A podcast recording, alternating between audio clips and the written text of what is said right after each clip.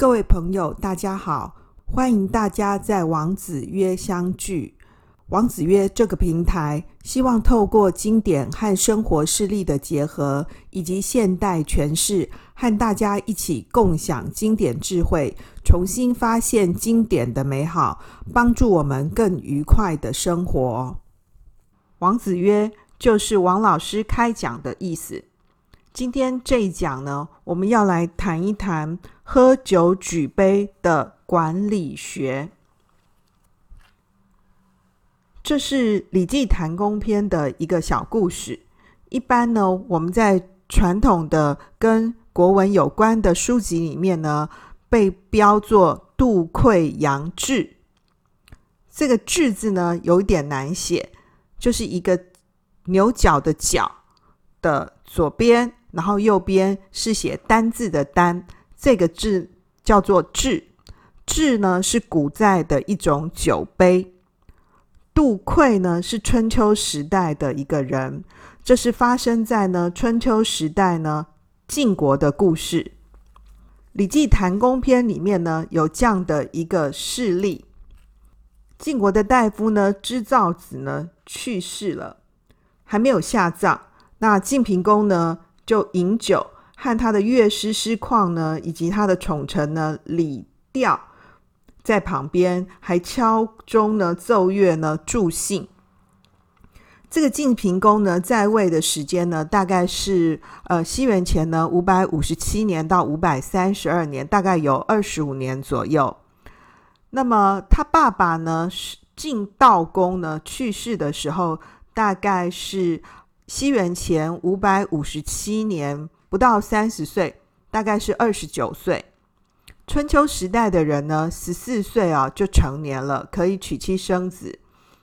那晋平公呢，这个继位的年纪呢，大概是十五六岁。这个故事呢，是发生在呢西元前的五百三十三年鲁昭公九年的时候，也就是这个晋平公晚年的时代啊。那同样的一个故事呢，《左传》呢里面也有记录，不过两个记录呢大概是差不多的。根据呢这个史书的记载啊，这晋平公是一个怎样个性的人呢？他好美色，纵饮过度啊，但是个性呢还算是谦和，所以他国家的团队呢始终不错，也有些呢很不错的大臣啊。虽然呢整个。春秋时期的历史啊，几乎可以说就是晋国的历史。晋国呢，在春秋时期呢，是时间持续最长的这个霸主。但是呢，在整个晋国历史上呢，君弱臣强的时期呢，屡屡出现。这也就说明了说，这个故事呢的背景里头呢，每一个臣子呢，即使是这故事的主角呢，杜溃。他只是个厨师啊，也非常有表现。这个知道子呢，是晋国的大夫。晋平公呢，对于自己的大夫呢去世了啊，那呢不但呢没有一点哀伤之心啊，还继续跟他的乐师啊，跟他的宠臣呢就饮酒作乐。这事实上是一个违反礼制的事啊。所以杜溃呢从外头呢进来，就听到这个。钟声啊，乐声啊，就觉得很奇怪哦。他就问人家说：“哎，是在哪边奏乐啊？”于是就有人回答说：“在寝啊，就是在内宫啊。”那杜溃就走到内宫，一步呢登两步呢，跑进去呢，就喝了一杯酒，然后呢就跟师旷说：“师旷，你把这杯喝了。”然后又倒了一杯酒，跟呢。李调说：“哎，李调，你把这杯喝了。然后呢，在殿堂上面呢，向着北面呢，对着平公呢，跪坐喝下。步下堂阶呢，就赶快就跑了。那平公就觉得很奇怪啊，奇怪，这个怎么莫名其妙呢？跑进来呢，喝了几杯酒，然后就又突然跑出去了呢？”因此呢，这个平公呢就大叫着呢，把这个杜溃呢找进来，就问说：“杜溃，你刚刚那些举动啊，实在是很奇怪诶，莫名其妙的叫这个师旷喝酒，叫李调也喝酒，然后呢，自己呢也喝了一杯啊，然后就走了。这到底是什么意思啊？你是不是有想要跟我说些什么啊？那我第一时间呢没跟你说话，然后你就立刻罚师旷喝酒，这怎么一回事情啊？那杜桧就回答说呢，这甲子日啊，跟乙卯日呢是很不祥的日子，那时候是不宜作乐的啊。那因为古代的人呢，其实如果是在呢大堂里面呢治理作乐的话呢，其实是应该是有一个特殊的活动。那特别对甲子乙卯呢这种比较不好的日子呢，其实是不从事像这样的活动的。然后他就进一步说呢，现在你的大夫死了啊，事实上比那个历法上面的那个不好的日子更不好啊。那呢，这师旷呢，既然是您的乐师哦，根本就应该懂这些事情啊。就他居然没把你犯礼这件事情告诉你啊，所以现在应该罚他喝酒。啊、那晋平公想想，哎，对哈，干他马西呢哈。于是呢，这个晋平公又进一步问说，哎，那你罚这个师旷喝酒也就算啦，那为什么还罚李调喝酒呢？杜桧就说啊，这个李调啊是你的近臣呐，现在呢他陪你喝酒呢，根本就是贪图饮食之欲啊，忘记说提醒呢，作为一个领导者啊。应该要犯忌讳的事，所以这样很不对嘛。因此应该要罚他喝酒。晋平公哎，想一想，对哈，也是啦。各位有没有发现，这个杜溃呢？说到现在为止啊，千错万错都是别人的错，对不对啊？这个总之呢，晋平公是没错的。晋平公呢，喝酒啊，作乐啊，犯礼啊。事实上是谁的错啊？是师旷的错，是李调的错。总之呢，不是晋平公的错。这招很高明吧？那杜桧呢，又进一步说：“我只是一个厨师啊，厨师最重要的呢，就是要把这个料理做好啊，就是要为您呢准备膳食啊。”但是呢，我居然呢胆敢呢参与进谏的事啊！我逾越了我自己应该要做的职分，我逾越了我的本分呐、啊，所以因此我也罚了我自己一杯。所以在晋平公犯礼呢这件事情上面啊，第一个错的就是乐官师襄，第二个错的呢是李调，李调呢是晋平公的近臣。第三个啊，就是我这个假博啊，个假搞的厨子啦，就是杜溃我啦。所以杜溃呢，哎，就讲完了。平公就想一想，哎，对。但是话说回来哈，寡人亦有过焉，我也是有做错事的啦，对不对啊？嗯，那不然呢，也倒一杯酒，也罚我喝酒吧。于是呢，这个杜溃呢就把酒杯洗干净，然后用双手呢高高的举起，就献给平公。那平公呢喝了这杯酒之后呢，就跟着这个左右的这个侍者讲说：如果将来呢我死了啊，请不要丢弃呢这个酒杯。所以一直到现在啊，我们敬完酒以后呢，就会把那个酒杯呢，哎，再举一举，举起来。这个呢，就叫做杜举。所以呢，在这个故事里面呢，我们看见呢，晋国啊，一个非常优秀的厨师，在几次的问答当中呢，事实上啊，杜溃的心情是非常着急的，他很想要赶快阻止说大夫还没有下葬啊，但是呢，君呢却在饮酒奏乐的这种失礼的事情啊。我们一般人一定会觉得说呢，杜桧啊，一旦呢进入呢这个堂前呢，一定会先跟晋平公呢讲一些大道理，对不对？但是没想到呢，杜桧进去之后呢，什么也没说，却直接呢先让师旷呢喝了一杯，然后呢继续呢让李调呢喝了一杯，然后呢自己呢对着堂上北面呢，其实是对着尊位啊。然后又自己呢跪下来之后呢喝了一杯，连续喝完三杯之后呢，就匆匆离开了，什么都没说。我们一定觉得很奇怪，怎么会有一个这么样冒失的厨子呢？突然跑到呢，我在呢坐月呢喝酒啊，开心的场合，然后莫名其妙呢跟我的左右呢喝了两杯酒，然后就跑啦。所以平公当然是会觉得很奇怪啊。所以当平公呢，就因此惹得他很好奇呢，忍不住主动开口要问原因啊。所以，如果像这样子的一个进谏方式呢，比起呢杜溃呢这个火冒三丈呢、怒气冲冲的进来呢，犯言直谏，显然效果要会好得多嘛。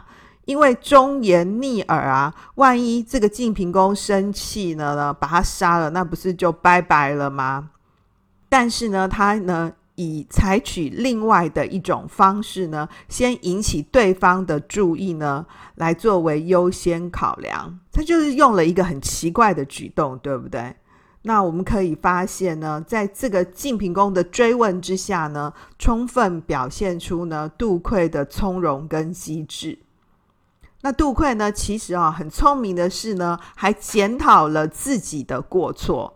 他说：“我只是一个厨师啊，厨师最重要的就是把东西给做好就好啦，提供呢这个王呢要吃饭的饮食工具啊就可以啦。但是我竟然呢参与了争谏这样的一个事，所以他反省自己之后呢，表达呢自己呢。”语举的这个缺失，可以说充分展现了诚意啊，也非常能够打动对方。于是平公当然就幡然醒悟啊，就自己说啊，我其实也是有做错事啦，亦有过焉，亦也是，我也是有做错事，所以因此让这个平公就拍死呢。以一个国的国君之尊呢，却去接受呢一位厨师的这个劝诫啊，我们也可以看见呢，晋平公是一个宽容的人。当然呢，我们从这个故事里面呢，它被写在《礼记》里头嘛，所以事实上是要去强调说礼啊的重要，是维护礼制的作品。可是我们也可以看见呢，在那个时代里头呢，厨师可以向国君进谏，而国君呢又能够欣然接受。这在我们传统思考呢，君臣尊卑的一个观念当中呢，可以说是难能可贵啊。同时呢，我们也发现这样的一个进谏方法啊。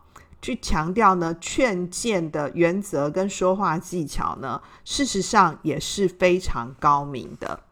从这个故事里面呢，我们发现哪些东西呢？晋平公啊的爸爸呢，晋悼公呢，是最后一位呢能够掌控群臣的国君。所以事实上，到了晋平公的时候呢，他已经没有办法掌控大臣了。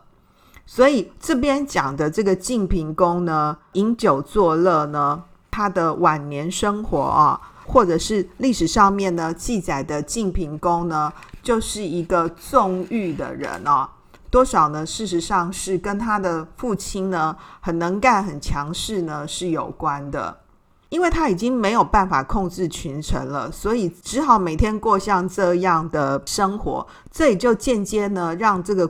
国君的大权呢，更加的旁落。那我们可以发现，在这个故事里面呢，这个杜溃呢，很能够遵守呢，作为从道不从君，从义不从父的原则。为什么他能够勇敢的进谏呢？因为他认为呢，作为一个国君，国君应该要好好的扮演国君的样子。在你的大夫呢，知道子呢去世的时候，事实上是不应该饮酒作乐的。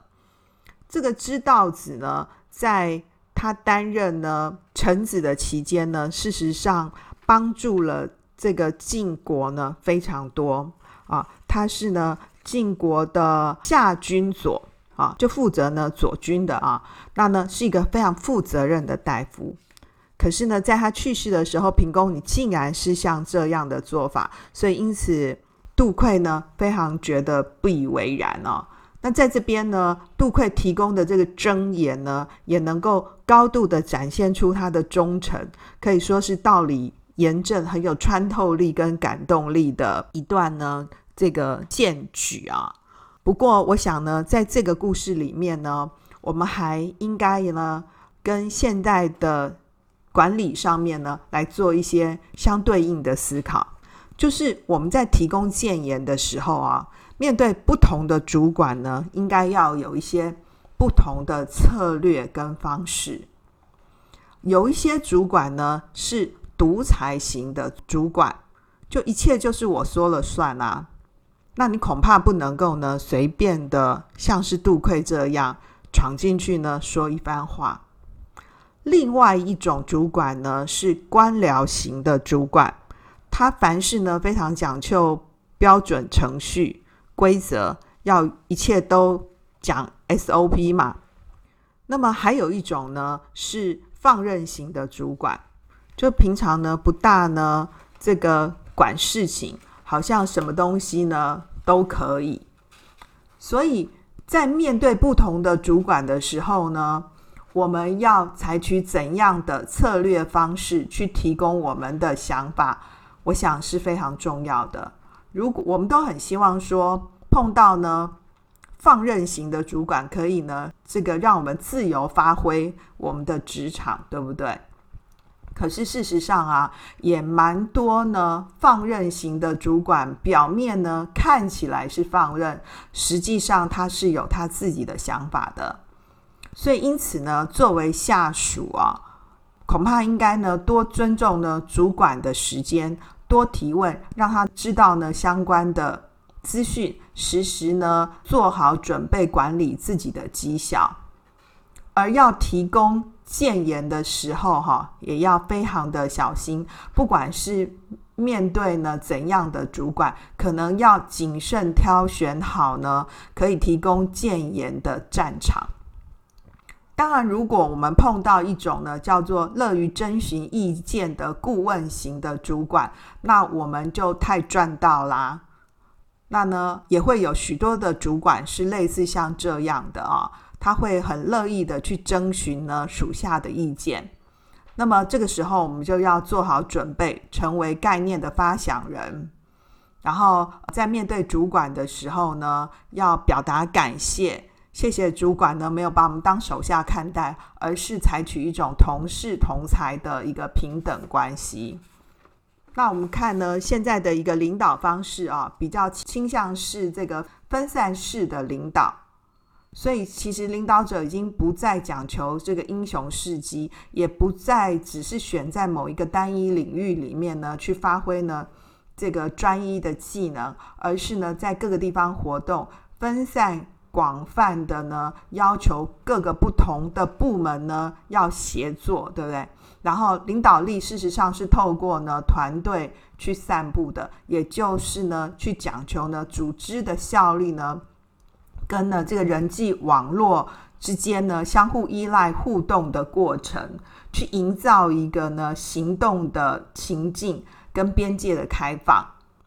那我们可以发现呢，晋平公啊，虽然是晋国的历史上面呢，相对来看呢，不如他复兴呢晋悼公的国君。然后我们也在这个故事里面呢，看见他这个好美色啊、纵欲啊、纵欲的这一面。可是毕竟啊，晋平公的个性呢，还算是很不错，他很愿意呢聆听谏言。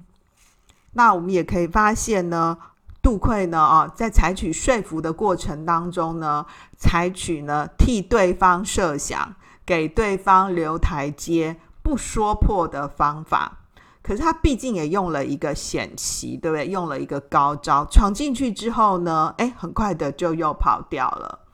所以如果晋平公没有把他呢叫回来再问话的话，那其实这个故事也就没啦。所以可以发现啊，虽然呢、我们看见呢，杜溃呢，这个杜举啊，这个故事呢，看见的一个厨子呢，高明呢，忠诚的谏言。但是我必须说啊，这是一个不简单的厨师啊，他平常的时候一定呢对晋平公有非常深刻的观察。当然嘛，要提供膳食啊，对不对？提供每天吃的喝的啊，这些东西一定是要非常能够对他的胃嘛。这个胃呢，不只是口味、气味，对整个人的身心状态呢，恐怕也是非常了解的。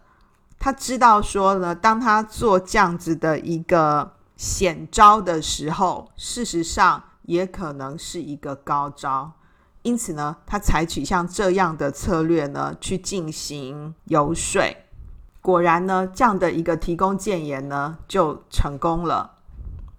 所以我们现在在讲呢，这个古代的经典里头呢，是不是发现了光是喝酒举杯啊，也非常有学问呢？下一次呢，你再跟朋友们呢聚餐，然后又在喝酒的时候，当你呢喝完酒呢，再把杯子举一举的时候，那你就知道这个典故就是叫做度举了。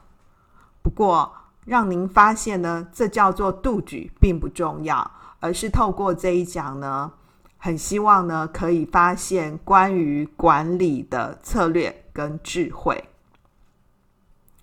好了，今天呢就讲到这里。我们把这一讲呢做一些重点整理。首先，第一个是面对主管阶层，你该如何向上管理呢？我们会认为说呢，管理呢其实是向下管理，其实不是的，可以向上管理。如何向上管理呢？就是要辨识领导者的风格，发现你的领导者呢是乐于遵行意见的顾问型，还是独裁型，或者是官僚型，还是放任型的主管？这样子你才能够呢更好的活在你的职涯的单位。第二个呢是提供呢建议的时候。提供谏言的技巧，提供谏言的技巧呢，就是要时时做好准备，行动而不盲动，并且呢，要表现出呢，在提供谏言的时候的语举跟感激，谢谢我们的主管呢，在聆听我们的意见，并且呢，没有把我们当作手下。当做下人来看待，要表达自己的感激、感谢。其次，第三点，如果你是主管的话，你是进平宫的话，那要怎么办呢？要重视集体智慧，包容各种可能。你看平公的身边呢、有师旷的这种，他是一个乐师；有理调的这种，他是他的近臣。还有一个好厨子杜淬，我们千万不要因为呢他人为言轻，因此呢就忽视了各种的可能。好，总共有三点。第一个是面对主管阶层的时候呢，可以向上管理，便是领导风格。第二点是提供谏言的技巧。要时时做好准备，表达行动而不盲动，还要传达呢你的感激。第三个，如果是作为主管，要重视集体智慧，包容各种可能。如果您听完这集节目，觉得有带给你一些启发收获，我要麻烦你花三十秒的时间订阅我们的频道，把王子曰分享给你周围的朋友。如果你需要这集当中的原点文字说明，王子曰也有 YouTube 的版本，你可以在 YouTube 上面搜寻王子曰，就会找到我们了。相关的资讯连结都会放在本集节目的说明栏。如果你有任何问题，欢迎你在我们 Podcast 或 YouTube 的频道里留言。啊，王老师也是很世俗的，要给我五星评价哦。让我们透过经典好声音，感受经典智慧，一起发现一个更好的自己。我是王老师，我们下次见，拜拜。